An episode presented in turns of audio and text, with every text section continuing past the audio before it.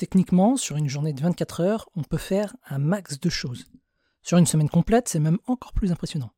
Quand on regarde son agenda pour organiser sa semaine, c'est très simple. Une heure par-ci sur les réseaux sociaux, trois heures par-là pour rédiger un maximum d'articles, une heure trente de sport un petit peu tous les jours, etc. C'est un peu comme si on jouait à une partie de Tetris. Sauf que le manque de temps, ça n'a jamais été un problème. Ce dont nous manquons en réalité, c'est du temps de cerveau disponible. Notre cerveau est parasité par un nombre incroyable de pensées tous les jours, sans compter les petits tracas du quotidien. Parfois, on a du mal à se concentrer sur une tâche simple, mais importante, seulement parce qu'il y a d'autres choses qui nous rongent l'esprit. Personnellement, j'ai toujours un mal fou à me mettre au travail quand je sais que j'ai un rendez-vous dans la journée. Je vais ne penser qu'à ça. Et une fois le rendez-vous passé, hop, mon esprit est libre et je peux à nouveau me concentrer facilement. Construire efficacement sa journée, optimiser son temps, c'est aussi tenir compte de ce genre de particularité.